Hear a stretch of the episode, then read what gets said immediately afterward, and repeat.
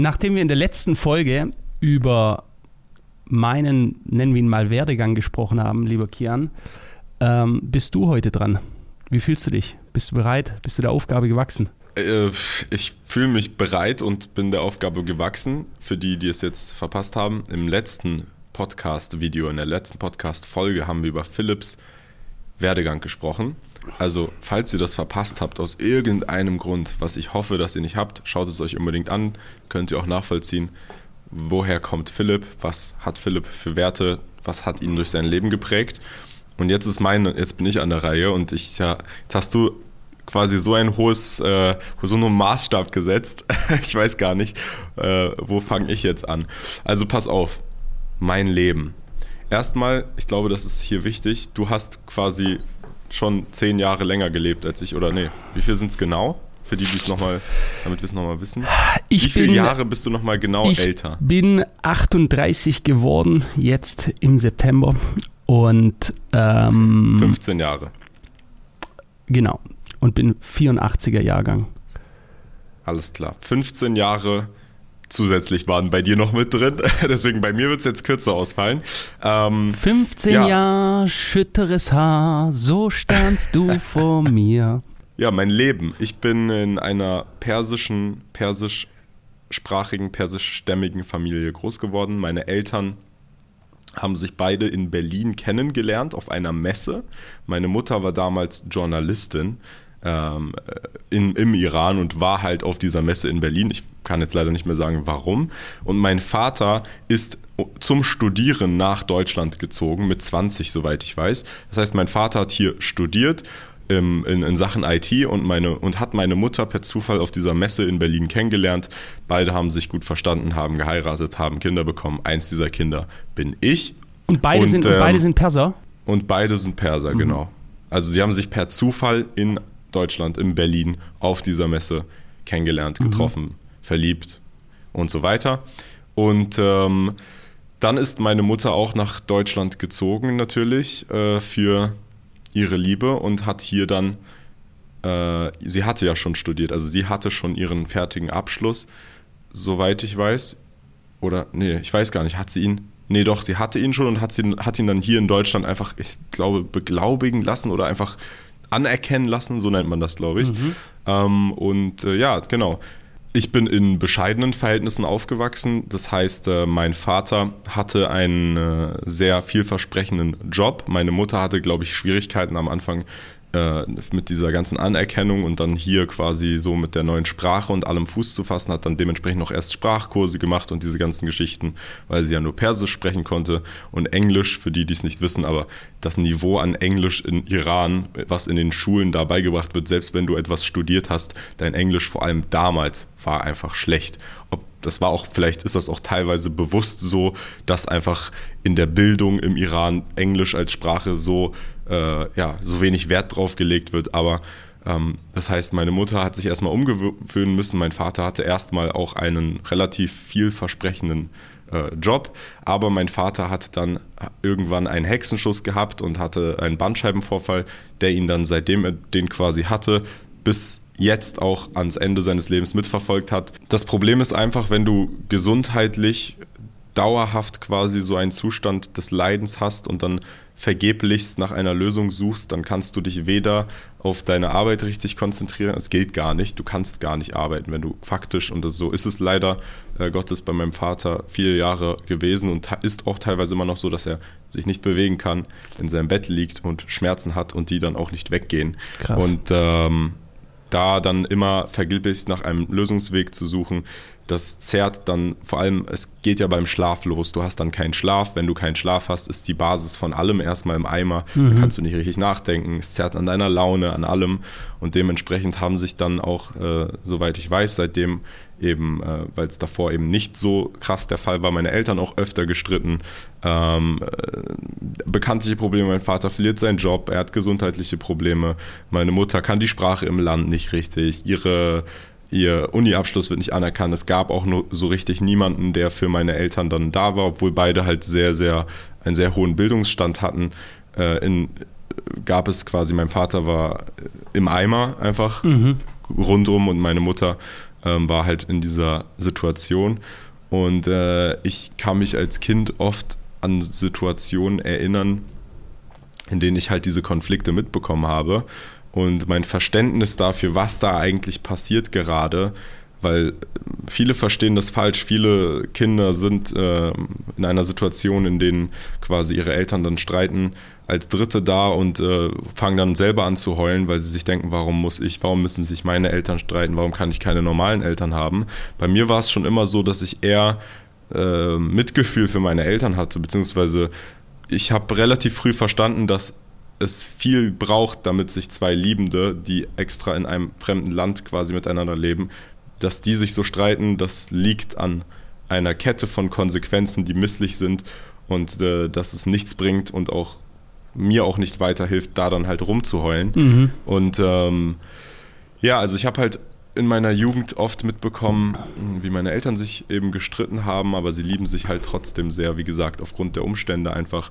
Und äh, meine Eltern hatten halt auch, wie gesagt, in, in Deutschland nie, keinen so richtigen Ansprechpartner, der ihnen helfen konnte. Natürlich mit der Zeit ändert sich das alles. Ich bin älter geworden, ich bin größer geworden und bei mir persönlich war es immer schon so, weil mein Vater durch meinen Vater äh, war sehr computeraffin. Das heißt, mein Vater, ich kann mich noch erinnern, als wir jünger waren, äh, da standen wirklich die Computer rum, er hat da dran gebastelt, Dinge geupgradet selber. Also nicht nur softwaremäßig kannte er sich aus, sondern auch hardwaremäßig vor allem ähm, drumherum. Er, er, er hatte auch, glaube ich, zeitweilig bei SAP gearbeitet, bevor das eben alles passiert ist. Und ähm, dementsprechend hat mein Vater mir halt auch aufgrund unserer finanziellen Lage, die wir als Familie so hatten, oft nahegebracht, weil das war damals so dieser Zeitpunkt, dieser, äh, ja, dieses Erwachen von diesen ganzen Internetgiganten. Das war nach der Dotcom-Bubble, sondern so eher, eher so, ich würde sagen, 2000 fünf, sechs oder so, mhm. wo dann YouTube groß geworden ist, wo Google plötzlich groß geworden ist, wo das Internet eigentlich entstanden ist. Und damals war ja klar, Mark Zuckerberg, 20 College Dropout, aus dem Nichts, er schaffte so eine Webseite und wird reich. Die YouTube-Gründer waren jung, alle waren jung und mein Vater, ich kann mich noch erinnern, äh, zeigt mir das und sagt, hey, guck mal, die, die, haben hier so eine Webseite gemacht, mach doch auch sowas. Und ich war da, ich weiß nicht, wie alt ich war, da, da war, aber ich war auf jeden Fall in der Grundschule oder vor der Grundschule sogar. So jung? Ich habe da noch gar nichts gerafft. Ja, ja, sehr, sehr jung. Ähm, mein Vater hat auch äh, oft Schach zum Beispiel mit mir gespielt und äh, als ich, also vor der Grundschule. Und ähm, wenn ich keine, kein Interesse daran hatte, Schach mit ihm zu spielen, dann hat er nicht aufgehört, mit mir Schach zu spielen, bis ich wirklich versuche, ihn zu schlagen und mir Mühe gebe. Und das Problem war dann, habe ich mir halt Mühe gegeben und war aber so, also anfangs halt schlecht, wo er dann meinte, nee, das, was, was soll das denn? Denk doch mal ein bisschen äh, strategisch, wir machen jetzt noch eine Runde, bis du, bis ich halt das Gefühl habe, du gibst dir wirklich Mühe. Also da gab es viele solcher, äh, solcher Aktionen. Mhm. Im Nachhinein das Beste, was mir hätte passieren können, weil es viel zu meinem strategischen Denken und, und generell alles mein Verständnis von der Welt beigetragen hat. Jedenfalls, was dann das Computerding anging, äh, war dann halt das Ganze so, dass ich ich glaube, mit acht und neun schon, und, und, damals war das halt noch was Besonderes. Heutzutage hat jedes fünfjährige Kind ein iPad. Damals so ein dickes, weißes Computerding bei sich stehen zu haben und so ein Monitor, der noch dreimal so dick ist, war halt unüblich. Und ähm, da habe ich dann halt am Anfang immer so Spiele gespielt. Ich weiß nicht, da gab es dann teilweise bei der Milchschnitte-Packung so eine CD noch, da hat man noch CDs benutzt, mhm. wo dann irgendwie ein Spiel drauf war, was ich dann gespielt habe, was meinem Vater natürlich nicht gefallen hat. Ähm, äh, weswegen auch oft mein, mein Internetzugang eingeschränkt wurde oder, oder äh, mein Zugang grundsätzlich überhaupt an den Computer zu gehen eingeschränkt wurde. Ähm, und dann war auch so dieses Alter, wo ich dann halt in der Schule war. In der Schule war ich immer sehr, sehr gut. Ähm, ich also das ist eine Story, die erzählen mir meine Eltern immer wieder, dass in der ersten Klasse in der Grundschule und das ist konträr ironischerweise zu deiner Schule, Philipp, aber ich, ich war, ich bin in einem Teil von Berlin aufgewachsen, obwohl ich aus Berlin komme, quasi ähm, in dem sehr, sehr viele Deutsche äh, in, in der Schule waren. Das heißt, ich war so mit einer anderen Person der einzige Ausländer in dem Sinne. Ähm, alle meine besten Freunde sind deutsch gewesen, schon immer seit der Kindheit. Und ähm, unsere Grundschullehrerin damals, Frau Herrmann, hat wohl an einem Abend in, in diesem Elternsprechabend gesagt, äh, wenn alle Kinder so äh, sich verhalten würden wie Kiarasch, dann würde die Klasse viel besser. Also sie hat sich das quasi so gewünscht, so mäßig. Und ich kann mich noch erinnern, ich habe damals so Dinge nicht verstanden, wie zum Beispiel, warum müssen Kinder, gewisse Kinder in den Förderunterricht? ich dachte so, hm, das ist doch cool irgendwie, ich will das auch mal. Und dann waren so meine Eltern so schockiert, als ich zu denen meinte, ich gehe zum Förderunterricht, meinen so, hä, warum? Sind so mitgekommen mit mir und dann hat Frau Herrmann erzählt, ja, weil er unbedingt wissen wollte, was das ist und was die Kinder da machen. Also bei mir war es schon immer wirklich so, in meiner Jugend, ich war super kurios, was alles anging. Ich wollte wissen, warum, was ist das, was ist das, warum machen die das, was hat das für eine Ursache. Ich habe immer unendlich viele Fragen gestellt. Mein Vater hat es auch teilweise sehr genervt. Mhm. Aber ähm, ja, jedenfalls. Ähm, wach, du bist sehr wach gewesen. Ne? Ich finde, äh, merkt man ja aber auch heute auch noch. Du bist, ich glaube, das haben wir auch als Gemeinsamkeit, dass uns grundsätzlich einfach Dinge interessieren. Alles. Ja? Dinge einfach interessieren, was auch ein ganz, ganz wichtiger Punkt ist, denke ich, der deinen jetzigen Erfolg auch ausmacht. Genau, Ursachen verstehen, warum ist das jetzt so? Und ähm, ich war aber ruhig, also als Kind war ich ruhig, was in der Schule angeht. Ich war nie irgendwie sehr laut oder irgendwie so in die Richtung, sondern ich war immer sehr, sehr ruhig und zurückhaltend eher sogar und ähm, geduldig. Ähm, was dann als nächstes quasi passiert ist, würde ich sagen, ist, dass ich halt mit meinem Computer, den ich dann damals immer wieder hatte, neben den ganzen Spielen, ähm, mir selber das Programmieren damals beigebracht habe. Das war damals C oder C Sharp, ich weiß nicht genau, habe dann so ein bisschen halt, ich habe damals schon so Tutorials geschaut auf YouTube, versucht mir das selber beizubringen. Damals gab es nichts Gutes in Deutsch, deswegen habe ich immer alles auf Englisch geschaut. Meine erste E-Mail-Adresse, die ich mir selber erstellt habe, das Lustige ist, ich habe da den, das, das Jahr reingeschrieben der, nur deswegen kann ich es mir merken, 2009 stand drin. Also mit 2000, 2009 hatte ich meine erste eigene E-Mail, davor hatte ich eine andere, die haben mir meine Eltern erstellt. Und es war halt einfach immer schon so, weil ich einfach, nicht weil ich, also ich war schon immer auch sehr computeraffin, mir hat es gefallen, mir hat das Internet gefallen, mir hat die Möglichkeit von allem, was da möglich war, gefallen. Aber bei mir, meine, meine Kernfähigkeit ist eigentlich nicht der Computer-Nerd zu sein, sondern ich kann mir schnell Dinge beibringen. Das heißt, ich habe mir dieses Computer-Ding halt schnell beigebracht und deswegen, weil ich dann halt äh, in dem Umfeld mich gut auskannte, war es dann so, okay, bei Computerproblem sprich ihn an oder in der Schule, denn der mm, Lehrer nicht wusste, mhm, warum mm das Whiteboard nicht funktioniert oder so, weil ich halt, ich wusste, ich hatte auch kein Whiteboard bei mir zu Hause stehen, aber dann hieß es, hey, kannst du uns nicht helfen, weil ich gucke mir dann kurz das Whiteboard an und mein Kopf arbeitet und dann sage ich, okay, vielleicht das und das, dann probe ich das und dann klappt es halt irgendwie. Und ähm, was, was mir immer sehr, sehr viel Spaß gemacht hat, ist eben etwas Neues zu lernen und zu verstehen und Zusammenhänge zu verstehen. Und ähm, deswegen ähm, hat mir das Programmieren Spaß gemacht und natürlich, da war auch ein monetärer Gedanke dahinter, denn als Kind früher, wenn du in deiner Schule bist und alle spielen ein Spiel und deine Eltern wollen dir das Spiel nicht kaufen, wenn's, auch wenn es nur 15 Euro kostet, dann musst du irgendwie, hast du den Gedanken, du kriegst, die anderen kriegen 50 Euro Trinkgeld, du kriegst 2 Euro Trinkgeld. Ich muss irgend, ich will auch einfach das gleiche spielen können, was, was die anderen spielen. Und dementsprechend habe ich dann damals halt, als ich 10 war, angefangen, Wege zu suchen im Internet, irgendwie an Geld zu kommen. Erstmal mit, äh, ja, äh, mit, mit Programmieren von, von Webseiten, weil es halt relativ simpel war. Ich habe dann für mich so einen kleinen Baukasten entdeckt, der heißt WordPress. Der ist heutzutage sehr, sehr groß, damals war er nicht so bekannt. Und konnte dann mit dem Baukasten relativ simpel so Shops aufsetzen für Leute und habe diese Shops dann an Leute verkauft mit einer kleinen Anleitung, wie sie ihn halt selber benutzen können. Und habe mir dann damit damals mit Paysafe-Karten als Transfermittel, weil ich hatte ja kein Bankkonto oder irgendwas. Das heißt, diese Paysafe-Karten, die man da an der Tankstellen kaufen kann mit einem gewissen Wert, habe ich dann als Zahlung genommen und äh, konnte dann so. Äh, also du Geld hast es den Leuten gesagt, du möchtest in Paysafe-Karten bezahlt werden.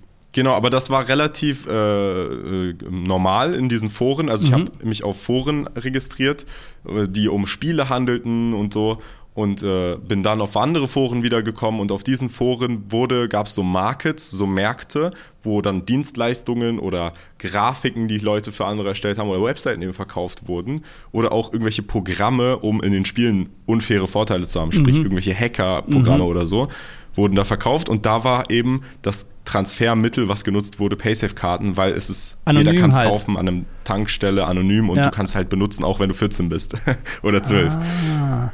Genau, und das war aber auch die Zeit, zu der dann Bitcoin halt immer, immer äh, und Krypto immer relevanter wurde. Und ich kann mich noch gut erinnern, auf dem Hauptforum, wo ich am meisten alles verkauft habe, was ich damals verkauft habe und alles angeboten habe, war dann auf der Hauptseite, quasi auf der Landingpage, immer ein Bitcoin- und Ethereum-Kurs. Und das war mein erster Berührungspunkt dann quasi auch mit Krypto, weil ich mitbekommen habe, wie halt da BTC und ETH, wo ich keinen Plan hatte, was das überhaupt ist und warum man das braucht. Und ich dachte auch am Anfang, es wäre einfach nur irgend so ein Internet-Scammer-Zeug, damit man anonym äh, illegale Dinge machen kann. Ähm, das geht aber die ganze Zeit hoch und runter. Und oh, jetzt geht es auf 100 Dollar und dann ist es wieder auf 5 Dollar. Und dann war halt natürlich direkt mein in instinktiver Gedanke, okay, krass, aber wenn du günstig kaufst und teuer verkaufst, dann kannst du ja Geld machen. Also vielleicht sollte ich mich ein bisschen mehr damit beschäftigen. Und ich kann mich noch erinnern, ich habe damals, ich war halt noch 13, ich habe mich versucht damit zu beschäftigen, versucht zu verstehen, was ist Dezentralisierung, was ist eine Blockchain. Ich habe es nicht begriffen, ähm, aber ich hatte halt diesen Berührungspunkt.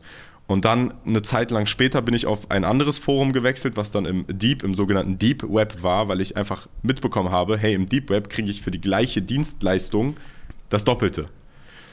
Und da war aber dann das Bezahlungsmittel nicht mehr Paysafe-Karten, sondern Krypto. Und ähm, ja, das war quasi mein erster so richtiger Bezugspunkt zu Krypto. Und man muss wirklich sagen, eine Sache, die durch mein Leben bisher so passiert ist, ist, seien es Webseiten, die ich online verkauft habe, seien es, ähm, also ich habe auch teilweise Tools angeboten, Programme eben für gewisse Spiele, die ich dann aber, also ich war einfach nur der, der Zwischenmann. Ich habe sie da günstiger bekommen, habe sie da an den verkauft, ich habe ich hatte einen Grafiker, den ich kannte, dann habe ich ihm quasi Aufgaben gegeben, habe dann einen Forum-Post erstellt, wo ich sage, ich verkaufe Grafiken und habe einen Aufpreis genommen einfach und war halt quasi der Arbitrageur in dem, in dem mhm. Sinne quasi. Also ich habe viele, viele verschiedene Businesses, wenn man so möchte, in viele verschiedene Bereiche, natürlich keine großen Dinger, aber einfach um sich das nächste Call of Duty oder was auch immer leisten zu können, ähm, gemacht. Und jedes Mal, äh, also ich habe wirklich alles schon gemacht. Und jedes Mal, wenn einer dieser Geschäftszweige, nennen wir es einfach mal so, gescheitert ist oder sich aufgelöst hat oder weil das Forum hat geschlossen oder ich habe keine Kunden mehr gehabt, dann habe ich halt einfach gewechselt.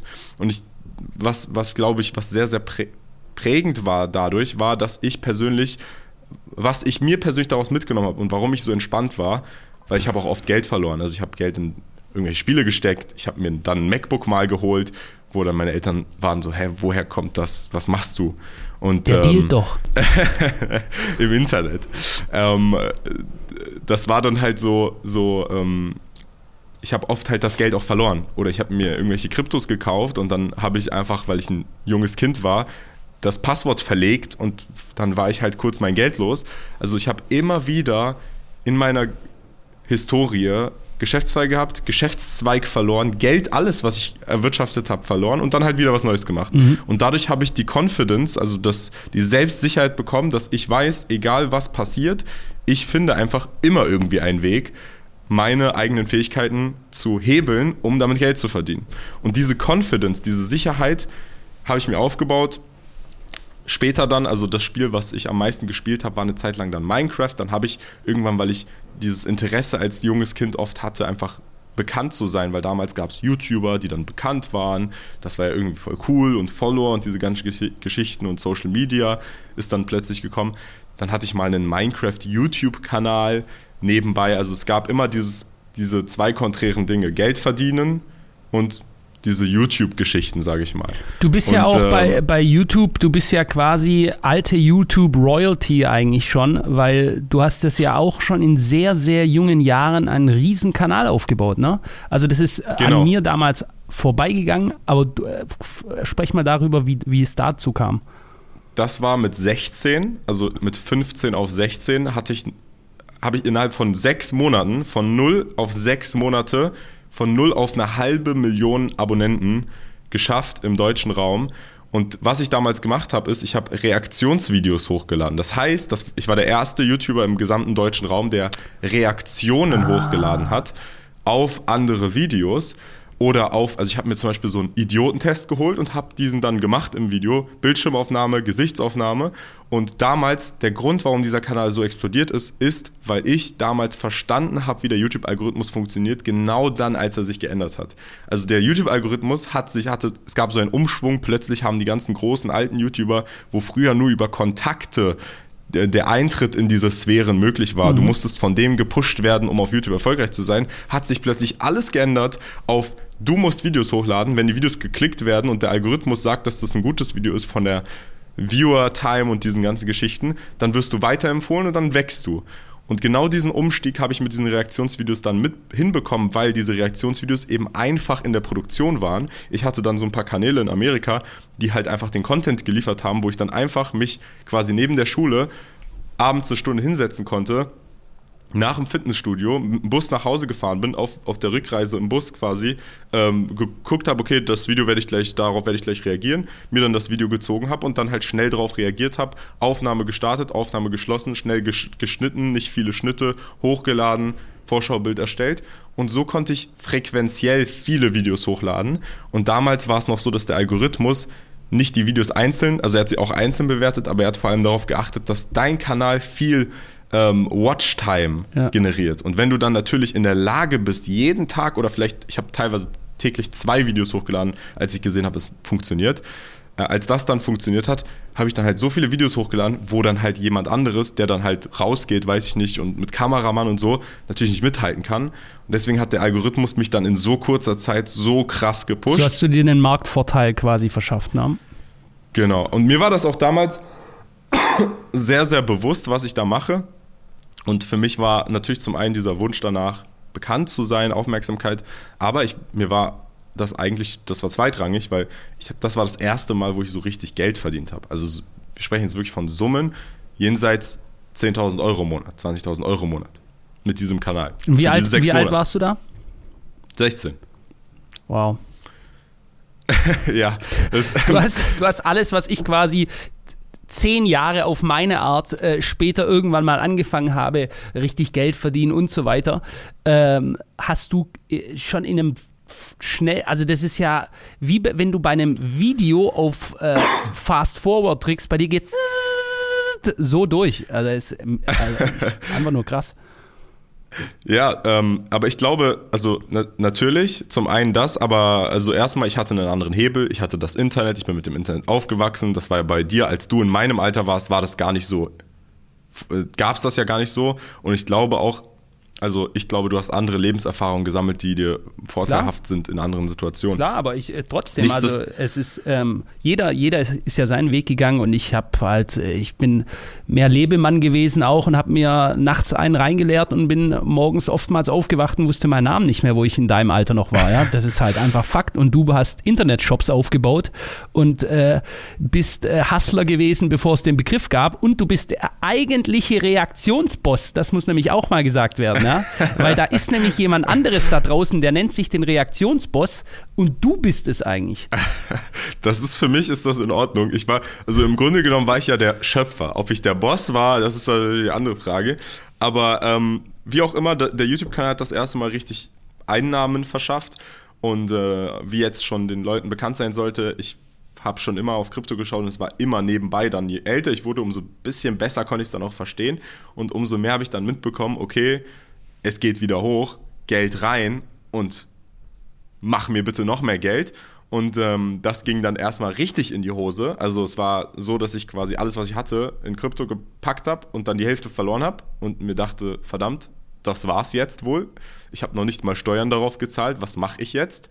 Und ähm, ja, dann äh, habe ich ein paar Personen kennengelernt. Hattest du dann, wenn ich, wenn ich, dich da ganz kurz unterbrechen darf, hattest du da sowas wie Existenzängste?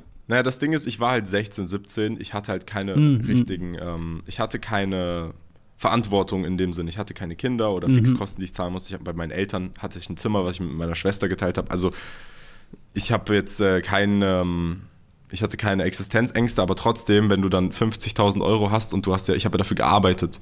Ich weiß noch in der Schule vor allem, wir sitzen im Sportunterricht in den letzten zwei Stunden und alle reden darüber, was sie halt als nächstes machen und ich weiß, okay, es ist jetzt 16 Uhr, das Video muss 19 Uhr online kommen, ich muss jetzt da den Bus erwischen, dann muss ich da schnell das aufnehmen, dann da schnell schneiden, hochladen, dann nerven mich die Lehrer morgen auch mit den Hausaufgaben. Also ich habe in meiner Schulzeit fast nie Hausaufgaben gemacht. Ich war halt einfach immer nur in den Stunden sehr aufmerksam und konnte dann halt dementsprechend abliefern. Deswegen habe ich auch keinen 1-0er-Schnitt oder so, weil ich halt einfach andere Dinge gemacht habe. Gott sei Dank, und da bin ich auch sehr, sehr dankbar für, hatte ich ein paar sehr, sehr gute Lehrer, vor allem während meines Abiturs. Also ich habe nebenbei Abitur noch zu Ende gemacht während des Abiturs hatte ich meine Tutorin, das war meine Deutsch-Leistungskurslehrerin, ähm, die dann halt irgendwann gesagt hat, hey, weil mein YouTube-Kanal gab es da auch schon und die hat gesagt, hey, ich verstehe, was du machst und ich verstehe, wie viel Aufwand und Zeit dich das kostet und ich verstehe, dass es auch wichtiger für dich ist. Deswegen, ähm, wenn du mal zur dritten Stunde kommst oder wenn du mal früher gehst, ist okay, ich werde das entschuldigen. Äh, ohne halt die Entschuldigung, weil die Entschuldigung, die offizielle macht ja die Tutorin mhm. da, für die Fehlzeiten. Und übrigens, meine Leistungskurse im Abitur waren Deutsch und Erdkunde, ausschließlich aus dem Grund, dass du in beiden Fächern zu den Klausuren Quellen bekommst und einfach basierend auf diesen Quellen etwas schreiben musstest. Das heißt, du musstest gar nichts auswendig lernen, fast gar nichts. Das war der einzige Grund, warum ich diese Fächer gewählt habe, mhm. weil ich die Zeit nicht hatte und auch das Interesse nicht hatte, weil ich natürlich auch nicht verstanden habe, warum ist jetzt, äh, warum ist das wichtig, warum ist das wichtig? Ich mache, ich verdiene hier gerade Geld, das ist viel wichtiger. Ich verdiene zehnmal so viel wie mein Lehrer. Was juckt mich, was der mir zu sagen? Also diese Gedanken hatte ich da auch schon. Durchaus aber ich wollte trotzdem, weil Gedanken. ich ja, aber ich hatte halt den Druck von meinen Eltern, dass ich halt gute Noten auch machen ja. muss. Und vieles von dem Geld wussten sie auch nicht, bis es halt nicht mehr versteckbar war. Das heißt, die wollten halt, dass ich gute Noten habe, deswegen oh, musste ich da irgendwie versuchen, eine Balance zu finden, zu so einem gewissen Grad. Und äh, also lustigerweise zum Beispiel bei meiner Erdkunde-Klausur, Abiturprüfung-Klausur, bin ich eine halbe Stunde zu spät gekommen als einziger und äh, habe als erster abgegeben und hatte die beste Note. also es war immer so, so, so ein Durchdribbeln. Du bist ein Fast Learner auf jeden Fall. Ich denke, das ist, äh, das ist auf jeden Fall mal klar. Du, du, hast, du bist in der genau. Lage, sehr schnell und effizient Dinge aufzunehmen und Informationen umzuwandeln. Genau, das ist wirklich, das ist genauso, das ist meine Kernkompetenz. Und ähm, ja, jedenfalls weiter geht's dann nach dem YouTube-Kanal. Viel Geld erstmal in Sand gesetzt, dann habe ich Leute kennengelernt, die ich schon so kannte, weil ich mit denen kommuniziert habe über Skype oder so. Also damals war Skype das Discord von heute oder so oder Telegram von heute und mit denen gechattet habe und Spiele gespielt habe, hat sich herausgestellt, einer von denen ist unglaublich erfolgreich im Thema Hebeltrading. Und damals gab es nur eine Plattform im Hebeltrading, die hieß BitMEX und auf dieser Plattform war diese Person, mit der ich früher Spiele gespielt habe, als ich mhm. 13, 14, 15 war, einer der Top von, von Leaderboard her Top-Trader äh, vom Profit. Und ähm, Leader, vielleicht ganz kurz zur Erklärung: Leaderboard bedeutet, dort konnte man schauen, dort wurden die Daten erfasst, wie erfolgreich einer beim Traden ist. Genau, es gab eine Rangliste bei BitMEX und auf dieser Rangliste konntest du sehen nach Profiten und Verlusten, mhm. wer ist der profitabelste und mhm. natürlich konnte man seinen Namen zensieren und keiner wusste, wer das so richtig ist, aber dieser Typ hat es mir halt gezeigt. Er hat es mir in seinem Account gezeigt und dann ist halt bei ihm, auf welchem Platz auch immer da war, ich glaube sieben oder so, kurzzeitig, das aktualisiert sich natürlich jede Woche, war, war dann das ausgegraut und ich gucke hoch auf seinen Nutzernamen und sehe, Alter, what the fuck, der Typ ist 17 so wie ich, aber hat halt nicht nur 10, sondern vielleicht 50, 60 oder 80 Millionen Liquide in Krypto. Was bitte? Und ähm, ja, das ist äh, absolut ungreifbar für mich damals gewesen und absoluter Wahnsinn. Ja, und äh, mit dem war ich halt sehr gut befreundet, weil ich halt mit ihm Spiele gespielt habe. Der Typ, und das ist auch interessant, bis, bis ich diesen Typ kennengelernt habe zu dem Zeitpunkt, habe ich immer gedacht, in Gesprächen mit anderen Menschen, ich bin ein Genie, ich bin der Schlauste, den es gibt, ich bin, ich, ich bin so schlau, den Schlauste, den es gibt. Der Schla da merkt man es wieder, ne? Ich bin so ein intelligenter Typ. Und dann habe ich den kennengelernt und dann habe ich gemerkt, okay, er ist ein Genie, ich bin einfach nur vielleicht ein bisschen schlauer als die anderen. Und weil, also der Typ war halt wirklich auch ein Autist, was ähm, Verhaltensmuster anging, äh, gar, absolut gar keine sozialen Kompetenzen. Bei mir ist es ja immer besser geworden, dann was meine sozialen Kompetenzen anging, waren vorher ein bisschen schlechter auch, aber mhm. dann, der war halt wirklich einfach ein Genie und äh, kann ich auch so sagen. Ich habe keinen Kontakt mehr übrigens zu ihm. Äh, der hat mir dann quasi geholfen aus meiner Patsche raus, nicht indem er mir Geld geschenkt hat, sondern indem er mich introduced hat zu der Welt von Krypto und ich begriffen habe, woran hängt eigentlich der Kryptomarkt. Damals war er hoch manipuliert, viel Größteil des Volumens war fake. Es gab Narrativen, die quasi so gesponnen wurden und der Typ hat da einfach hintergeblickt. Und das war halt sehr, sehr krass. Ähm, und das war der erste Moment in meinem Leben, das war 2017, beziehungsweise 2016, 2017 nach dem Crash, wo ich richtig viel Geld verdient habe. Also richtig viel. In Krypto, illiquide, ähm, habe dann natürlich auch wieder viel verloren. Aber ähm, ja, das ist quasi der Moment gewesen, wo ich das erste Mal in dem Sinne Millionär geworden bin. Genau, das, war, ähm, das wäre jetzt meine Frage gewesen. Mit, ich, du gehst ja da auch recht offen damit um. Ähm, mit wie vielen Jahren hast du deine erste Million gehabt? Ich, also eigentlich mit 18. Okay. Mit 18. Ich bin dann 18 geworden, ja. Mit 18 ähm, Jahren die erste Million, das ist krass.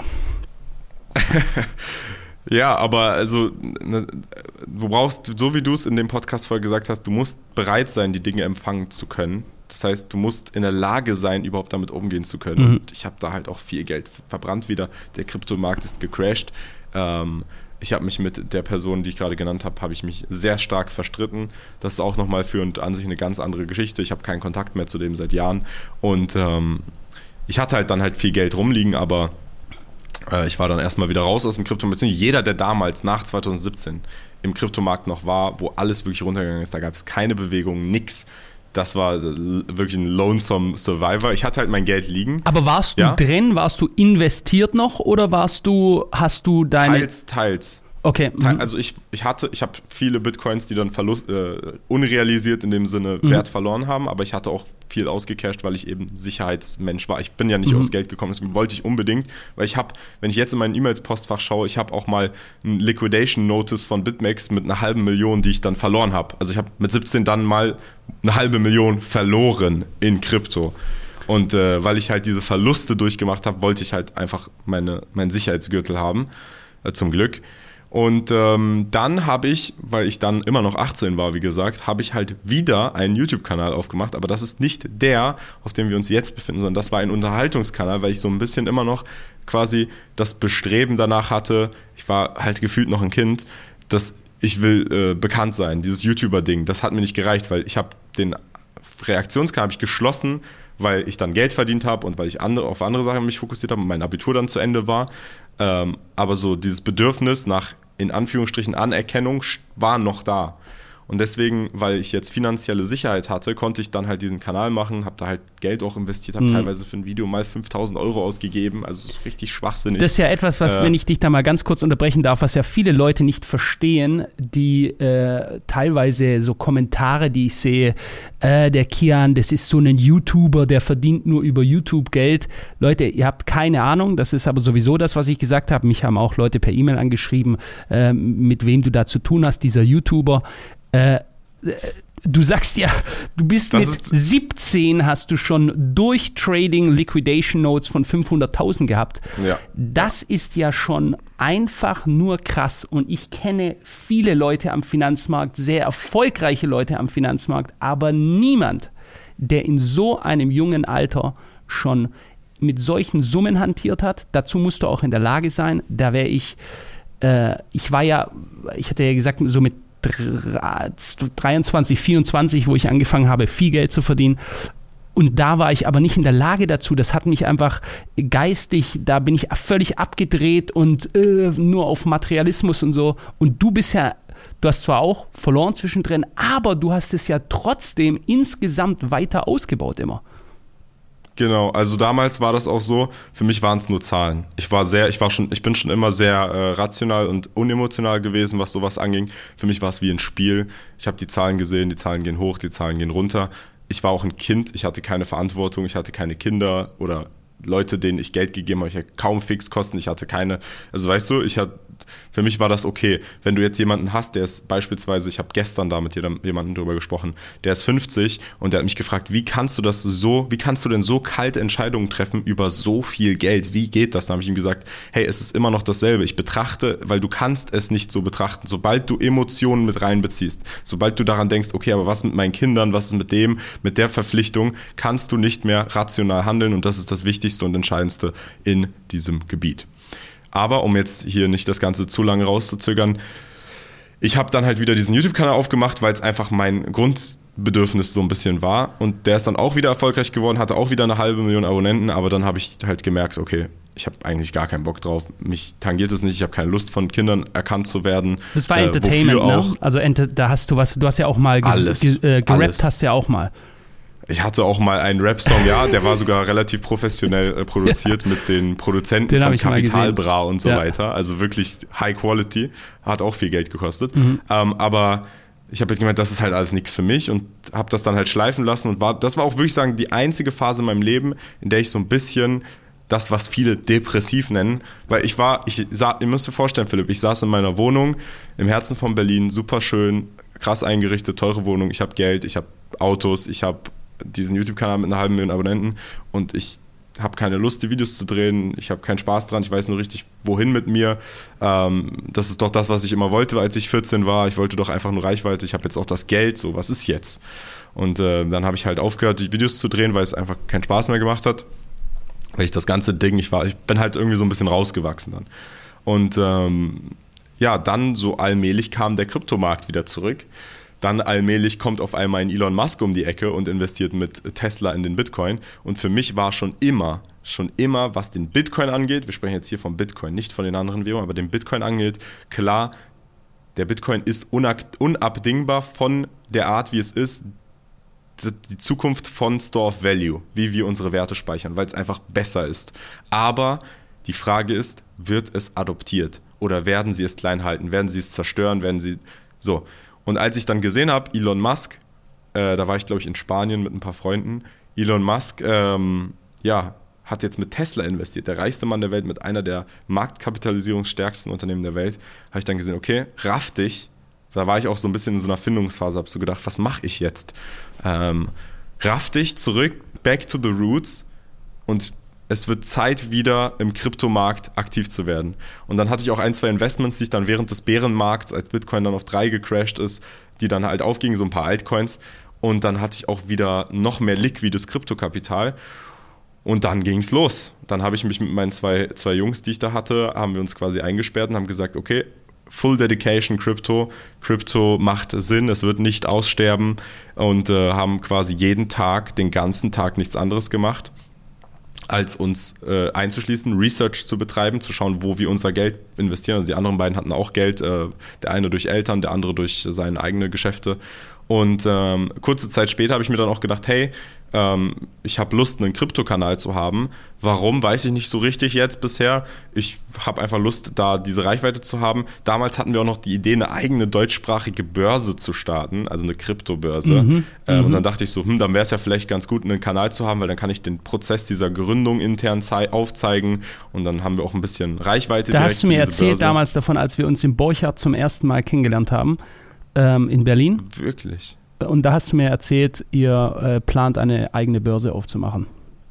Genau, das haben wir dann verworfen, weil der Markt einfach so krass explodiert ist und wir so viel Geld mit anderen Dingen verdient haben, dass es vom Stress, von der Verantwortung und von den Lizenzgeschichten da in Deutschland sich nicht gelohnt hätte, dem weiter nachzugehen, sondern mehr gelohnt hat, einfach opportunitätskostentechnisch bei den Dingen zu bleiben, die man gerade macht. Und das hat halt sehr gut funktioniert. Wir haben also mein YouTube-Kanal ist dann halt auch gewachsen, ich habe den weiter betrieben. Auf meinem Krypto-Kanal äh, habe ich äh, dann halt einfach über die äh, Krypto-Geschehnisse gesprochen. Und durch den Kanal habe ich halt viele äh, Personen auch kennengelernt in Krypto, sei es der Gründer von der mittlerweile zweitgrößten Börse FTX oder dann da andere Leute, die mich dann dazu gebracht haben, dass ich dann mit meinen Co-Partnern auch in relativ early Seed-Runden von Krypto-Projekten reingekommen bin, für die ich übrigens noch nie Werbung auf meinem Kanal gemacht habe, sondern einfach nur, dass ich diese Seed-Tickets bekommen habe, dass ich investieren durfte in diese Unternehmen. Davon waren dann ein paar sehr erfolgreich. Ich habe weiter ein Trading betrieben, direktionelles Trading. Wir haben eine quantitative quasi Trading-Gesellschaft aufgebaut, bei der wir Modelle aufbauen auf den Markt, seien es Arbitrage-Modelle, sei es Market-Making, da, da, sind dann die Renditen deutlich geringer, aber es ist halt einfach, es geht um. Vielleicht kurz zur Erklärung: Kapital. Arbitrage sind, sind, Preisunterschiede, die es ja auf vielen Kryptobörsen gibt und ihr nutzt diese Preisunterschiede, um daraus ein Stückchen vom Kuchen zu nehmen. Genau, das ist kein, das ist jetzt nichts wie man macht jetzt, man verfünffacht sein Geld in einem Monat, sondern das ist wirklich sehr, sehr marginal prozentual. Aber wenn du halt viel Geld hast, dann willst du auch sicherere Methoden. Ich versuche das wirklich so wenig finanzlastig hier zu halten, wie es geht, aber das sind sogenannte delta-neutrale äh, Modelle. Das heißt, wir haben zum einen diese algorithmischen Modelle, die darauf auf sind, beziehungsweise wenn man sich das so vorstellt, ich sitze vor meinem Rechner und überlege mir aus dem Nichts, ich schaue Daten auf Daten, ich schaue auf Datenpunkte, ich schaue auf Daten von verschiedenen Börsen und überlege mir, welche Zusammensetzung an Indikatoren könnte ein Marktsignal bedeuten und äh, setze dann quasi das Modell auf, teste es am Markt, rückwirkend, wenn es funktioniert, am bestehenden Markt und dann skalieren wir es hoch mit mehr Kapital, bis es eben ausgeschöpft ist. Und das ist quasi das, was ich hauptsächlich aktuell mache. Natürlich habe ich auch den YouTube-Kanal weiterhin noch, aber auf meinem YouTube-Kanal gibt es quasi gar keine Werbung außer für eine Börse. Zweitgrößte Börse ist jetzt auch nicht irgendwie irgendwas Unbekanntes oder so.